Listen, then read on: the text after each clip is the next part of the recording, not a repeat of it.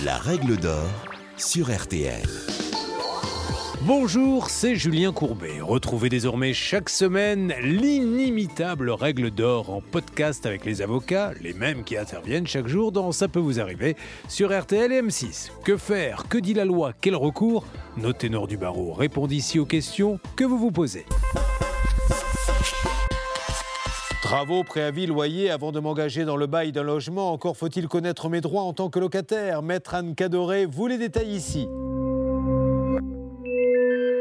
Le régime juridique de la location à usage d'habitation est édité par la loi du 6 juillet 89. Le locataire a le droit à un logement décent. C'est l'article 6 de la loi du 6 juillet 1989.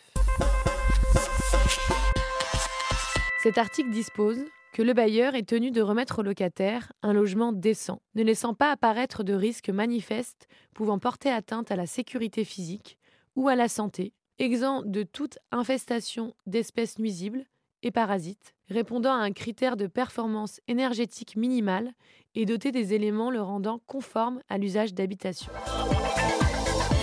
En d'autres mots, un logement décent est un logement qui ne présente pas de risque manifeste pour la sécurité physique ou la santé du locataire. Il doit être doté d'équipements habituels permettant d'offrir un confort minimum en lui permettant de cuisiner, se chauffer, se laver et d'avoir accès à la lumière du jour. Le logement doit être considéré comme décent à la signature du contrat de bail et le rester tout au long du contrat de location. Les critères de la décence édités par la dite loi sont les suivants. Une surface habitable d'au minimum 9 mètres carrés et 20 mètres cubes, un logement qui dispose d'un accès à l'eau potable et d'une évacuation des eaux usées. Il dispose également d'installations électriques ou au gaz, de cuisson et de chauffage en bon état, avec des diagnostics électricité et gaz à jour. Il dispose d'une cuisine ou d'un coin cuisine comportant un évier, d'une douche ou d'une baignoire et des toilettes en bon état, d'une pièce principale dotée d'une source de lumière naturelle. Il doit également disposer d'une étanchéité à l'air et d'une bonne aération permettant de limiter les dépenses en chauffage. Il ne doit pas faire état d'une présence de plomb ou d'amiante. Le locataire a également le droit à un état des lieux, selon l'article 3-2 de la loi du 6 juillet 89. Au moment de l'entrée en jouissance, la réalisation de l'état du lieu n'est pas obligatoire, mais elle est fortement conseillée. En effet, dans la mesure où le locataire est considéré comme ayant reçu le logement en bon état de réparation locative, il doit le rendre en bon état de réparation à la fin du bail, sauf s'il peut prouver du mauvais état initial du logement. Le locataire a donc tout intérêt à faire établir un état des lieux d'entrée. Et il est en droit de l'exiger du propriétaire, dans la mesure où elle lui offre une sécurité qui serait dommage de se priver. Cela le protège d'éventuelles retenues injustifiées sur le dépôt de garantie par le bailleur en fin de location. Mon conseil, si votre propriétaire refuse d'établir un état des lieux, vous pouvez lui adresser une mise en demeure par lettre recommandée avec accusé de réception en le convoquant à la réalisation d'un état des lieux contradictoire.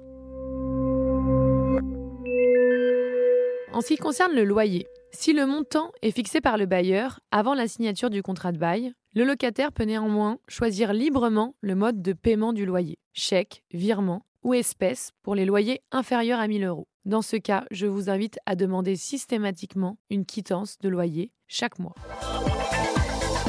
Le bailleur ne peut en aucun cas imposer au locataire de mettre en place un prélèvement automatique pour le paiement du loyer ou faire prélever le montant du loyer directement sur le salaire du locataire, même si ce dernier a donné son accord.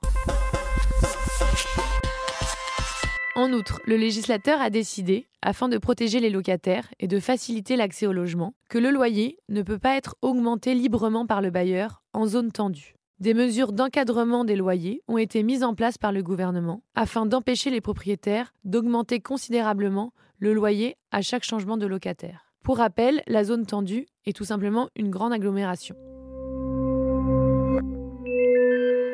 En ce qui concerne les travaux, un locataire peut réaliser des aménagements simples, sans transformation du bien, sans que l'accord du propriétaire ne soit nécessaire. En d'autres termes, il peut réaliser des travaux mineurs permettant d'accroître le confort ou l'esthétique du logement sans engendrer de modification de sa structure. Par exemple, en tant que locataire, vous avez le droit d'engager des travaux de peinture dans des couleurs qui ne sont pas excentriques, de poser un revêtement au sol ou sur les murs, de modifier l'usage des pièces en déplaçant les pièces s'il s'agit d'une location meublée, d'aménager les combles si cela ne nécessite pas de grosses œuvres, et d'installer de petits éléments facilement démontables, comme placards, étagères ou tableaux par exemple.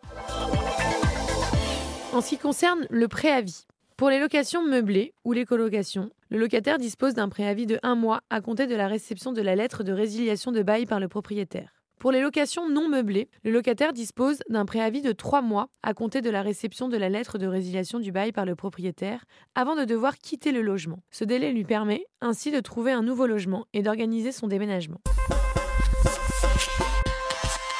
Le locataire a toujours la possibilité de demander une réduction de ce délai de préavis au propriétaire. Mais ce dernier est libre d'accepter ou non cette demande. En zone tendue, c'est-à-dire dans les grandes villes, il est rappelé que le délai de trois mois pour les locations non meublées est raccourci à un mois.